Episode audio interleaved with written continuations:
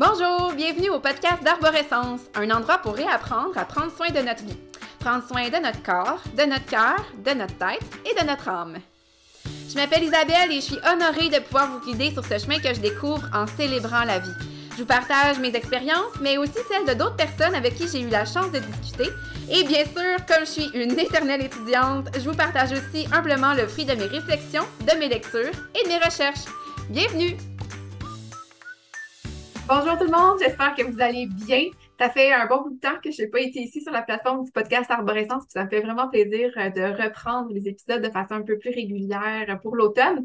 Euh, l'été, ceux qui me connaissent, vous savez que mon été a été assez rock'n'roll. Il s'est passé beaucoup de choses, beaucoup de mouvements, de déménagements et euh, j'ai senti le besoin de me poser un peu avant de reprendre le podcast. Et donc, voici donc, euh, je suis plus prête pour vous parler de thématiques un petit peu plus automnales parce que dans les dernières fois, quand j'ai fait l'épisode, on était dans d'autres saisons, d'autres thématiques. Et donc, euh, avec l'automne viennent aussi d'autres défis, d'autres choses qui peuvent être un petit peu plus euh, prévalentes comme problème ou comme pensée. Donc, j'avais envie de, j'ai envie vraiment, dans, que dans le podcast Arborescence, vous trouviez des choses qui sont pratiques dans la saison dans laquelle on se trouve et donc, le sujet de ce, de cette, de ce podcast, c'est le stress.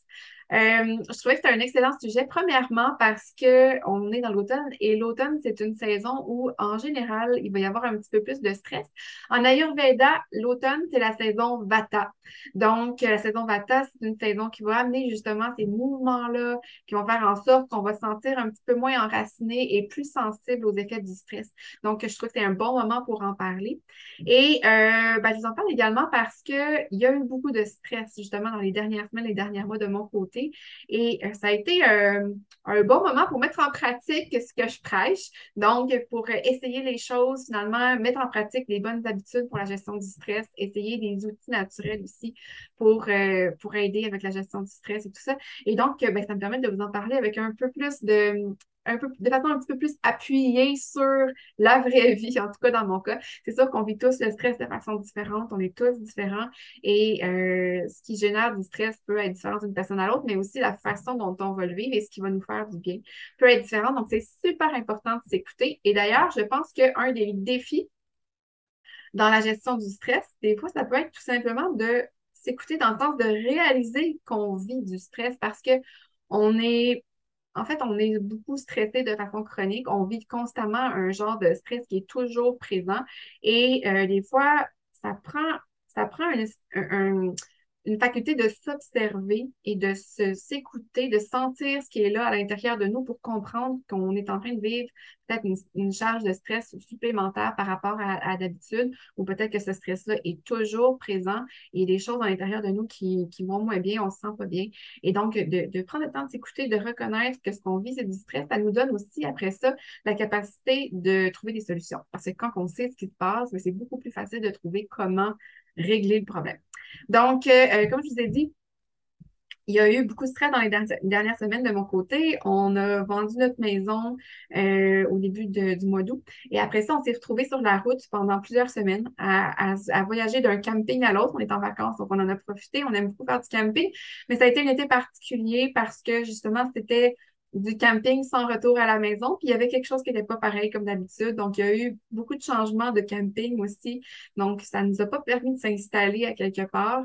Euh, après ça, on est revenu, on n'avait pas de maison. Donc, on été chez ma famille pendant quelques semaines qui nous ont euh, généreusement hébergés. Après ça, on a déménagé dans une maison qu'actuellement on loue. Donc, c'est ici que je suis présentement. Et euh, donc, on loue ici pour deux mois. Et après ça, notre maison devrait être terminée et on devrait pouvoir enfin emménager dans notre chez nous mais bref, tous ces changements-là, tous ces, ces euh, cet inconnu-là, ça a généré du stress, ça a généré un espèce de sentiment de manque d'enracinement euh, qui est super important pour moi. Puis là, je parle de mon déménagement, de, ce qui s'est passé. Euh, en parallèle, il y avait la construction de la maison, puis après ça, il y a eu la routine d'école à la maison qui a repris parce que je, mes enfants sont scolarisés à la maison, donc c'est moi leur, leur professeur, en plus d'être leur maman. Et il y a eu une certaine résistance, je vous dirais, quand ça a été le temps de reprendre nos bonnes habitudes d'école-maison. Et euh, bon, bref, tout ça, ça a généré un stress. Je ne vous cacherai pas que c'est tous ces changements-là, ça a généré un stress pour eux aussi. Donc, c'est sûr que pour eux, il y, avait cette gestion-là émotionnelle qui n'était pas comme d'habitude. Bref, tout ça a généré son lot de stress. Mais bon, bref, ça, c'est ma situation, mais juste l'automne, le fait qu'on reprenne la routine souvent d'école avec les enfants, la routine de travail, fini les vacances, il fait moins beau, il fait moins chaud, il vente, il pleut, la température n'est pas tout le temps super belle, c'est plus maussade. Euh, il peut se passer des choses qui amènent du stress dans la vie personnelle, professionnelle. Des fois, l'humeur est moins là parce que, bon, on a moins de soleil, moins de vitamine D. Euh, on peut sentir les effets de tout ça sur notre humeur aussi, sur notre gestion de stress. Bref, il y a vraiment beaucoup de choses qui est là à l'automne qui précipitent finalement cette augmentation de stress-là. Et c'est pour ça que c'est la saison Vata en Ayurveda. Et c'est pour ça qu'à ce moment-ci de l'année, c'est particulièrement important de développer une routine de saines habitudes pour la gestion du stress, de vraiment aller implanter des routines parce que c'est vraiment cette régularité-là qui va nous aider avec la gestion du stress, puis de trouver nos astuces à nous, nos habitudes, nos outils pour prendre soin de ce stress-là quand, quand on, soit quand que ça devient plus intense, qu'on a l'impression de perdre le contrôle un petit peu. Et je vous parle de ce qui m'aide le plus parce que il y a ce qui est écrit dans les livres, mais il y a ce qu'on vit dans la vraie vie aussi. Et euh, c'est sûr, comme je vous disais, puisqu'on est tous différents, les techniques de gestion de stress peuvent être différentes aussi, mais euh, je vous donne quand même des choses qui m'ont aidé, puis des choses qui sont généralement aidantes pour que vous puissiez aller piger là-dedans ce que vous pensez qui pourrait vous aider, les essayer et voir qu'est-ce qui fonctionne le plus pour vous. Donc, comme je vous disais, une des choses qui est le plus recommandée dans l'Ayurveda, et pour l'avoir essayé, je trouve que ça fonctionne vraiment super bien, c'est d'avoir des routines. Que dans l'inconnu, l'irrégularité, il y ait une certaine régularité finalement.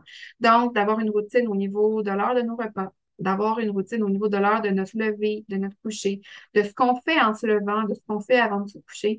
Bref, dans les moments où est-ce qu'on a le plus de contrôle de notre journée, d'implanter des actions qui sont toujours les mêmes va faire en sorte que ça sécurise notre système nerveux. Et donc, il est capable de savoir qu'est-ce qui devrait s'en venir. Et cette, euh, ce sentiment-là de contrôle, de savoir ce qui s'en vient, ça fait en sorte que notre système nerveux est plus calme, plus apaisé. Et ça nous, ça nous donne aussi la capacité après ça de, quand on sort à l'extérieur pour le travail, des choses comme ça, de, de mieux gérer les inconnus, les, les, les surprises là, du quotidien. D'avoir aussi des rituels qu'on qu'on implante dans notre quotidien. Ça, c'est quelque chose que honnêtement, je faisais pas avant. Et euh, en commençant à intégrer des petits rituels, pas des grosses choses, pas des longues choses, mais des petites choses qui me font du bien, ça fait une énorme différence, je vous dirais, dans la gestion du stress. Donc ça, ça ferait vraiment, vraiment beaucoup de bien aussi. ces rituels-là, ben, vous pouvez les adapter à ce que vous, vous aimez, à ce que vous, à ce qui vous fait du bien pour vraiment que ce soit adapté là, à vos besoins à vous. Au niveau de ma routine matinale, c'est une de mes routines que j'ai intégrées, puis je vous parle de ce que je fais, qui peut-être peut être peut-être des idées pour vous. Euh, j'essaie de me lever relativement tôt parce que euh, ben, en Ayurveda, on suggère beaucoup de se lever avant le lever du soleil. on dit qu'avant 6 heures du matin, c'est la période Vata, en fait, une des deux périodes Vata de la journée. Donc, une des périodes où est-ce que justement le stress est au plus haut. Et ça correspond, en fait, c'est drôle parce que l'Ayurveda, moi, ça m'impressionne beaucoup. Avec leur compréhension de la nature et de la santé, il y a 6000 ans, ils avaient compris des choses qu'on comprend maintenant avec la science. Puis quand on regarde ça, ben, ça, ça s'imbrique comme des pièces de casse-tête un dans l'autre. C'est vraiment super impressionnant. Fait que, tu sais, maintenant, on sait que notre pic de cortisol, donc l'hormone de stress, son pic, c'est tôt le matin dans la journée. Mais on sait aussi que la période Vata, c'est tôt le matin dans la journée. Fait que ça correspond. Donc, le matin, pour aller aider à faire baisser le cortisol, en partant dans la journée, si on est capable d'implanter des mesures, des routines apaisantes avant la fin de la période Vata, donc avant 6 heures du matin, ça va vraiment aider avec la gestion du stress après. Donc, on peut essayer de se lever plus tôt, pratiquer des trucs comme le yoga, la méditation avant 6 heures du matin pour vraiment partir la journée enracinée, apaisée, puis faire en sorte qu'après ça, on est mieux capable de gérer le stress de la journée. Ça peut être une période de lecture, c'est une période où est-ce que moi, personnellement, euh, je vais aimer faire du yoga, justement, je vais aimer méditer. Après ça, à partir de 6 heures, c'est la période CAFA qui augmente. Donc, autour de 6 heures, je vais essayer de faire de l'exercice pour aller tasser un peu l'inertie que CAFA amène et en même temps aider avec la gestion du stress parce qu'on est encore proche de euh, la période Vata et de faire l'exercice. C'est une excellente façon aussi de gérer notre stress. Avec ma routine matinale, ça ressemble à ça. Je me lève tôt, je vais faire mon yoga, méditer, faire mes exercices. Après ça, c'est une période de lecture euh, ou de formation que j'aime bien faire à, ce moment-là avant que tout le monde se lève le matin. Ensuite de ça, euh, J'ai ma routine du soir aussi qui m'aide beaucoup avec mon sommeil et euh, qui va aider à plonger dans un sommeil plus réparateur malgré le stress de la journée. Et donc, j'appelle ma routine 10-3-2-1. J'en ai peut-être déjà parlé dans un autre podcast, mais en fait, c'est un décompte, 10, 3, 2, 1, mais qui veut dire, euh, chaque chiffre, en fait, veut dire quelque chose. Le 10, c'est pour 10 heures avant l'heure de se coucher, on ne consomme plus de stimulants parce que les stimulants restent longtemps dans notre circulation sanguine et si on en prend trop près l'heure du, dodo, oui, on peut s'endormir malgré tout, mais on ne dormira pas aussi profondément. Je prends par exemple la caféine. La caféine, ça prend 8 heures avant d'en avoir éliminé la moitié de notre circulation sanguine une fois qu'on l'a tout absorbé. Et ça veut dire que si on prend un café vers 8 heures le matin, mais à 4 heures de l'après-midi, on a encore la moitié de la caféine dans notre sang. Et si on prend un café vers 4 heures d'après-midi, ou en tout cas en après-midi, quand on va arriver l'heure du coucher, on va encore avoir plus que la moitié de la caféine dans notre circulation sanguine. Et donc, même si on arrive à s'endormir, mais des fois, ça peut nous empêcher, ça va être difficile d'avoir un sommeil aussi réparateur que si on n'avait plus de caféine dans le sang. Et ça, malgré le fait qu'on prendrait autre chose pour s'aider à dormir. Euh, donc, ça, c'est le 10. Le 3, c'est pour 3 heures avant l'heure de se coucher, on ne mange plus parce que la digestion prend 50% de notre énergie. Fait que si on est encore en train de digérer au moment où on se couche, il y a encore 50% de notre énergie qui est occupée à, aller, à digérer notre repas du soir. Et ça fait en sorte que ben, même si on dort, notre corps ne sera pas en repos complet. Donc, il va y avoir une portion de notre énergie qui va être occupée à digérer au lieu d'être en mode récupération et réparation, non seulement ça, mais en plus, vu qu'on dort, notre digestion va se faire de façon moins active. Donc, on va moins bien digérer ce qu'on a mangé. Ça se peut qu'on se lève et qu'on n'ait pas faim le lendemain matin euh, ou qu'on soit, qu'on ait le système digestif peut-être un petit peu plus. Euh, euh, dans le fond, ça, ça, pourrait faire en sorte que notre système digestif soit un petit peu plus lent à cause de toutes ces choses-là. Donc, de manger avant trois heures avant l'heure de se coucher, c'est vraiment idéal. Euh, deux heures avant de se coucher, on ne travaille plus. Je parle, je parle entre autres à, tout le monde qui fait du, télétravail et qui ont donc cette possibilité-là d'ouvrir l'ordinateur le, soir à la maison. Donc, deux heures avant de se coucher, de ne pas travailler, euh, c'est super important parce que notre cerveau est beaucoup plus actif quand on est en mode travail et on a besoin de cette période tampon-là de calme pour aller évacuer le stress, évacuer toutes les pensées qui pourraient occuper notre esprit quand on est en mode travail et pour pouvoir bien s'endormir par après. Et euh, bon, c'est le deux heures avant, on ne travaille plus. Et une heure avant de se coucher, on éteint tous les écrans. Donc, ça veut dire télévision, téléphone, tablette, ordinateur. Parce que les écrans émettent la lumière bleue et cette lumière-là, elle donne un signal à notre cerveau qui fait encore jour, en fait, parce que c'est une lumière qui ressemble à celle du soleil, à la lumière bleue que le sommeil émet. Donc, euh, notre, notre, cerveau décode qui fait encore jour et donc ne se met pas autant en mode sommeil. Et ça aussi, ça peut avoir un gros effet sur notre capacité à dormir profondément. On peut s'endormir encore là quand même, mais on ne dormira pas de façon aussi réparatrice. Donc, de ne pas regarder d'écran avant l'heure de se coucher, c'est vraiment un gros plus. Donc, ça, c'est quelque chose que, fait, que je fais, ma routine 10-3-2-1. Et pendant l'heure avant de me coucher, mais je vais lire, je vais méditer, je vais euh, écrire dans un journal mes pensées de la journée ou des constats ou des choses comme ça que j'ai besoin, soit que j'ai besoin de coucher sur papier ou euh, des fois, je vais écrire mes gratitudes aussi de la journée. Euh, bref, juste écrire qu'est-ce qui me passe dans la tête, des réalisations, des choses auxquelles j'ai envie de penser, que j'ai envie de faire, que j'ai envie de garder à quelque part. Ça va être un, endroit pour déposer tout ça. Et euh, de temps en temps, une chose qui me fait super du bien, c'est ce qu'on appelle en, en sanskrit, en fait, qui est le langage de l'Ayurveda. Euh, on appelle ça l'avyanga c'est un automassage, donc un massage qu'on te fait à soi-même avec une huile chaude. Donc, on va prendre, ça peut être de l'huile de coco, ça peut être de l'huile de sésame qui est particulièrement riche et hydratante à l'automne. Donc, euh, j'aime bien faire l'huile de sésame à ce temps-ci de l'année. Donc, l'huile de sésame avec des huiles essentielles. Souvent, je vais mettre des huiles essentielles là-dedans, quelques gouttes, et je vais masser tout le corps de la tête en descendant vers les pieds euh, avec cette huile-là en faisant des mouvements circulaires. Donc, je pars de la tête, le cuir chevelu, euh, si je prends ma douche après. Après ça, je vais faire les oreilles. Donc, super important les oreilles, en fait, dans, dans cet automassage-là, sont très particulièrement importantes dans la bianga. Après ça, on fait les épaules, les bras, les mains.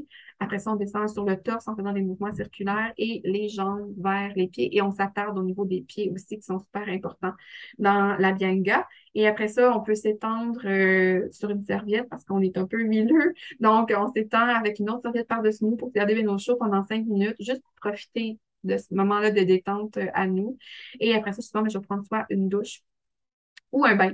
Euh, présentement, je peux pas prendre de bain, mais euh, éventuellement, je vais pouvoir. J'aime beaucoup prendre un bain après ça normalement, mais là, présentement, c'était plus une douche pour enlever l'excès d'huile euh, ou un bain avec des sels d'Epsom. Ça fait vraiment du bien et on dort après ça comme un bébé. Donc, ça, c'est toutes des petites routines, des petits rituels que j'aime bien faire là, pendant la journée.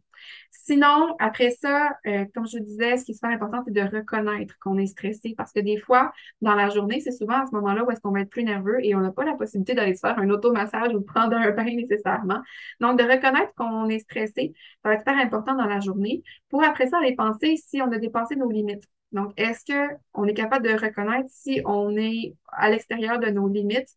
Et euh, après ça, ben, on s'écoute, donc de, prendre le temps de s'écouter, de s'accorder de la douceur dans ces situations-là. Donc, on va vraiment faire du bien. Il y a plein de techniques qu'on peut utiliser, qu'on soit partout, dans le trafic, au bureau, euh, dans l'ascenseur, dans l'auto. Bref, on peut vraiment utiliser plein de techniques pour euh, apaiser le stress sans que ça paraisse. C'est sûr que si on est dans l'auto, dans le trafic ou quelque chose comme ça, on va pas faire la méditation les yeux fermés, bien sûr, pour des raisons évidentes. Mais puis au bureau non plus, c'est pas nécessairement facile. Des fois, il y a des gens qui sont pas à l'aise de faire ça dans un milieu public. Donc, la méditation, personnellement, c'est quelque chose que je garde plus pour à la maison. Mais ça peut être d'aller prendre une marche si on a besoin d'aller marcher. Si on est dans la voiture, de faire de la cohérence cardiaque. Donc, de prendre le temps de respirer, de, de, de, ralentir notre respiration, finalement, et de prendre des inspirations égales à nos expirations. Il y a une forme de respiration que j'aime beaucoup pour la gestion du stress qui est le box breathing, donc la respiration en boîte, si on veut. C'est qu'on inspire pendant 4 secondes, on bloque notre respiration pendant 4 secondes, on va expirer pendant 4 secondes et on on va bloquer encore pendant 4 secondes et on recommence comme ça. Et c'est vraiment quelque chose qui va aider à aller apaiser notre mental. Donc, ça va vraiment faire du bien. Sinon, il y a une, un type de respiration en Ayurveda. Tous les, les, modes de respiration d'Ayurveda, on appelle ça le pranayama. Donc, les respirations. Il y a diverses façons de respirer qui vont avoir des effets différents sur le corps. Et il y a une respiration qui est particulièrement intéressante euh, à l'automne qui s'appelle le Nodi Sadhana, qui est une respiration par narine alternée. Donc, on va inspirer dans une, en fait, avec nos doigts, on bloque une narine à la fois. On inspire par la narine droite. Après ça, on bloque la narine droite, on expire par la narine gauche. On inspire par la narine gauche, bloque la narine gauche, inspire par la narine droite, euh, expire par la narine droite, pardon, et etc. Après ça, on, on continue comme ça. C'est, dans le fond, c'est d'aller ce que ça fait finalement, c'est qu'on porte notre attention sur notre respiration et ça enlève notre attention des choses qui nous stressent finalement. C'est vraiment surtout ça que ça va faire. Et en plus, en oxygénant notre, notre corps, ben, ça fait aussi un super bon effet sur notre santé et sur notre cerveau. Donc, euh, voilà. Une autre chose que j'aime beaucoup et qui m'a beaucoup aidé dans les derniers mois, c'est de me répéter des mantras. Euh, ça n'a pas besoin d'être des mots en, langage inconnu. Ça peut vraiment être un mantra tout court qui vous aide, vous, dans le moment où vous êtes, à vous ramener à ce que vous, vous avez envie de vivre. Fait exemple, moi, dans un mantra que je vais me dire, ça va être un mantra de qui j'ai envie d'être. Donc, euh, euh, ça va être souvent je suis calme, je suis joyeuse, des choses comme ça, pour me ramener à ce que j'ai envie de vivre et d'être. Euh, puis une autre chose aussi qui m'a beaucoup aidé dans les derniers mois, c'est c'est vraiment particulier parce que c'est un mot que j'ai choisi au début de l'année. Je fais souvent ça en début d'année, je choisis un mot sur lequel j'ai envie de me concentrer cette année. Donc, il vient comme un mot fort pour l'année. Et le mot qui me venait en décembre passé, c'était le mot confiance. Donc, pour l'année 2022, j'avais envie d'apprendre à être plus en confiance. Confiance en moi, confiance en la vie, confiance en plein de choses. Et je ne peux pas vous dire honnêtement à quel point je suis reconnaissante d'avoir choisi ce mot-là parce que cette année, c'est vraiment une année où j'ai eu besoin de travailler sur ma confiance en la vie, en tout ce qui se passe autour de moi. Fait que euh, je suis vraiment très reconnaissante. Donc, d'avoir un mot fort comme ça, souvent, ça, ça demande de, de s'apaiser, justement, de se poser, de se concentrer, de méditer pour aller trouver ce mot-là qui, qui on a envie. C'est pas facile. moi, ça, ça me vient relativement facilement quand je prends le temps de me déposer et euh, de, de s'accrocher à ce mot-là. Ça fait vraiment du bien. Donc, euh, ce mot-là, confiance, donc, m'a beaucoup aidé avec la gestion de mon stress dans euh, les derniers mois. Une autre chose qui peut aider aussi, c'est de se rappeler que euh, dans les situations qui ne se passent pas comme on voudrait, il faut laisser la vie passer à travers nous. Il ne faut pas résister aux situations qui sont difficiles. Donc, il faut s'incliner devant ce que la vie met sur notre, met sur notre chemin. Parce que des fois, si on résiste, on s'épuise et on se cause plus de mal que de bien. Et dans le fond, d'accepter qu'on a sur notre chemin une situation qui peut être difficile, ça fait en sorte que euh, non seulement ça rend ça plus facile, mais c'est qu'après ça, on peut en dégager des leçons aussi. Donc, de se demander, OK, il y a ça qui est sur mon chemin présentement, qu'est-ce que j'ai à en apprendre? Qu'est-ce que je peux travailler en moi euh, pour, euh, faire en sorte que euh, cette situation-là passe plus doucement. donc, moi, ça a été justement une des choses, ça a été la confiance, ça a été le lâcher prise, ça a été d'apprendre à être un petit peu moins dans ma tête et un peu plus dans le maintenant, de pas toujours me projeter dans le futur. Euh, que bref, c'est ça. Fait que dans les situations qui se passent sur notre chemin, des fois, de d'accepter, de, s'incliner devant ces, ces, ces choses-là, ces situations-là. Ça fait vraiment, ça fait vraiment du bien et ça, ça nous décharge d'une portion du stress. Ça met en perspective que euh, c'est juste un événement de notre vie et ça ne définit pas notre vie au grand complet, finalement. C'est juste un événement. Fait que, voilà, c'est une, autre des choses qui me fait du bien dans les situations de stress. Sinon, qu'est-ce qu'on peut faire au niveau de nos outils naturels pour aider avec la gestion de stress? Mais il y a plein de choses. Euh, la supplémentation en vitamines et minéraux, ça fait une grosse différence. C'est démontré euh, que, par exemple, il y a au-dessus, autour de 50% de la population qui a une déficience en magnésium. Mais le magnésium, c'est un, minéral qui est hyper important pour la gestion du stress, entre autres. Et euh, dans la, dans la question de la gestion du stress, la vitamine B et la vitamine C, ce sont les vitamines qui sont les plus présentes dans nos glandes surrénales. Donc, des glandes qui sont hyper impliquées dans la gestion du stress. Donc, ce sont tous des nutriments qui vont être particulièrement intéressants pour la gestion du stress. Moi, je crois que plutôt que d'aller chercher un, un minéral ou une vitamine à la fois, on est mieux d'aller vers une multivitamine complète qui nous donne tout ce dont on a besoin parce que ça va vraiment offrir un support complet à notre corps pour toutes ses fonctions, euh, pas juste la gestion du stress, mais tout ce qu'il y a. Puis nos, nutriments, nos vitamines, nos minéraux, c'est comme des allumettes euh, qui permettent aux différents mécanismes de notre corps de se mettre en branle. S'il n'y a pas cette vitamine-là ou ce minéral-là, il y a des réactions chimiques, des réactions qui se font dans nos cellules qui ne se font pas parce qu'ils ont besoin de cette vitamine-là pour se mettre en branle. Et donc, on a besoin de ces allumettes-là là, qui enflamment le processus. Donc, euh, d'avoir nos nos, vitamines de façon complète. C'est bon pour le système nerveux, mais c'est bon pour le système immunitaire, c'est bon pour le système hormonal, c'est bon pour la digestion, pour vraiment tout. Donc ça, je pense que c'est vraiment un incontournable, particulièrement en hiver, quand on a moins de vitamine D qui vient du soleil, du soleil et quand que nos fruits et légumes sont souvent des fruits et légumes qui, qui sont soit entreposés, donc qui ont perdu une certaine valeur nutritive, ou qui nous proviennent de loin et qui sont souvent vont avoir soit une perte nutritive due au transport ou bien qui ont été cueillis avant la maturité pour que quand ça arrive sur nos tablettes, ils soient encore beaux. Donc, il y a tout ça aussi qui fait en sorte que souvent le côté nutritif des aliments n'est pas le même en hiver versus en été quand on peut avoir des fruits et des légumes locaux qui ont été cueillis dans les jours avant qu'on les consomme. Donc, je pense que le multivitamine, c'est vraiment super important. Il y a différentes qualités. Je vous invite à vous chercher un, une multivitamine de source alimentaire, c'est-à-dire que les vitamines et les minéraux qu'on retrouve dedans proviennent d'aliments. C'est super important, non seulement pour que ce soit plus facile à digérer, mais aussi, surtout, pour que ce soit bien absorbé et que ce soit efficace. Donc, pour ne pas mettre votre argent à la poubelle, finalement. Euh, ensuite de ça, d'autres techniques, d'autres outils qui peuvent aider pour la gestion du stress, bien, vous le savez, moi j'adore les huiles essentielles. Dans les huiles essentielles, il y a plein de belles huiles qui nous aident. Euh, la lavande, bien sûr, va être un bel atout. La bergamote aussi est super apaisante. Il y a des huiles qui vont aider particulièrement nos glandes surrénales pour aider avec la gestion du stress. Je pense entre autres à l'épinette noire et au tulsi, donc le basilic sacré qui sont super, euh, qui sont géniales pour ça. Sinon, on a aussi l'encens qui va être génial pour la gestion du stress, pour euh, se centrer dans nos pensées. Euh, le copaillé aussi, le copaïba, qui va être génial également pour la gestion du stress. Donc, qui aide beaucoup le système nerveux. Donc, ça, ce ne sont que quelques options, mais il y en a bien plus qui vont aider avec la gestion, la gestion du stress. Dans le fond, c'est que les, les, les différents composés qui contiennent, qui sont contenus dans les huiles essentielles vont avoir un effet sur les transmissions de signaux entre notre cerveau et le reste de notre corps, vraiment. Là. Donc, ça va vraiment avoir un effet sur la gestion de notre stress. Et euh, c'est démontré dans les études maintenant. Mais ce sera un sujet comme dans lequel je pourrais, je pourrais parler pendant vraiment plus longtemps. Ce sera un sujet pour un autre euh, épisode de podcast, mais c'est super intéressant. Après ça, on a dans les autres outils naturels, on a le GABA et la L-théanine, qui est un précurseur en fait du GABA qui ressemble beaucoup.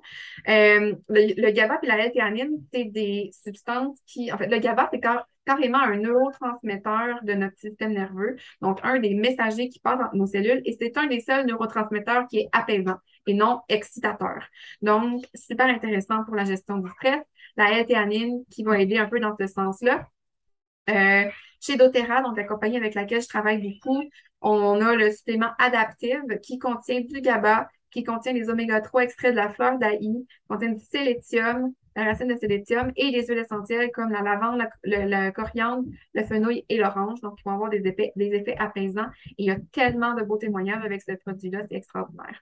Et sinon, un autre produit qu'on a, c'est le Serenity, qui est particulièrement intéressant pour aider avec le sommeil, mais qui, euh, je sais qu'il y a des gens qui le prennent dans le jour aussi pour aider avec euh, le stress et la concentration et qui fait un, super travail aussi. Donc, euh, il contient de la L-théanine, de l'huile essentielle de lavande, mais il contient aussi des, euh, de la, des plantes, en fait, de la mélisse, de la fleur de la passion et de la camomille allemande, qui sont toutes des fleurs, des plantes qui sont reconnues pour être, euh, être apaisantes. Donc, encore là, un super beau produit aussi pour te donner un petit coup de pouce au besoin. Sinon, au niveau des tisanes, moi, j'aime beaucoup l'ortie qui n'est pas une plante apaisante à proprement parler, mais qui est tellement riche en minéraux que ça vient nourrir notre corps en profondeur et ça apaise le système nerveux. C'est vraiment démontré, en fait, même que euh, il y a vraiment un lien avec le vert, la couleur verte et l'apaisement du système nerveux, d'où l'effet apaisant de la nature quand on la voit, finalement, la couleur verte est très apaisante en soi, à proprement parler, parce que notre corps reconnaît que quand on est dans un milieu qui est vert, on peut consommer des choses qui sont vertes et qui sont euh, sont apaisantes et qui sont nutritives et qui nous nourrissent de façon profonde. Donc, il n'est plus dans notre corps sent qu'il n'est pas dans une situation de famine ou de stress. Super intéressant, les liens qui se font avec la génétique là, depuis des milliers d'années, finalement, avec notre, style de vie qui se faisait dans la nature avant. Donc, bref, l'ortie, personnellement, c'est une, c'est une plante qui manque, qui m'enracine quand je la prends en tisane. Ça me fait beaucoup de bien. Et au niveau aussi de, des tisanes, la camomille allemande, qui est aussi une autre super belle alternative. Sinon, ben, je vous ai parlé de la nature, justement, par cette, euh, ce côté-là de visuel, donc du vert. Quoique ce temps de l'année, le vert est un petit peu moins présent, c'est d'autres couleurs qui sont là.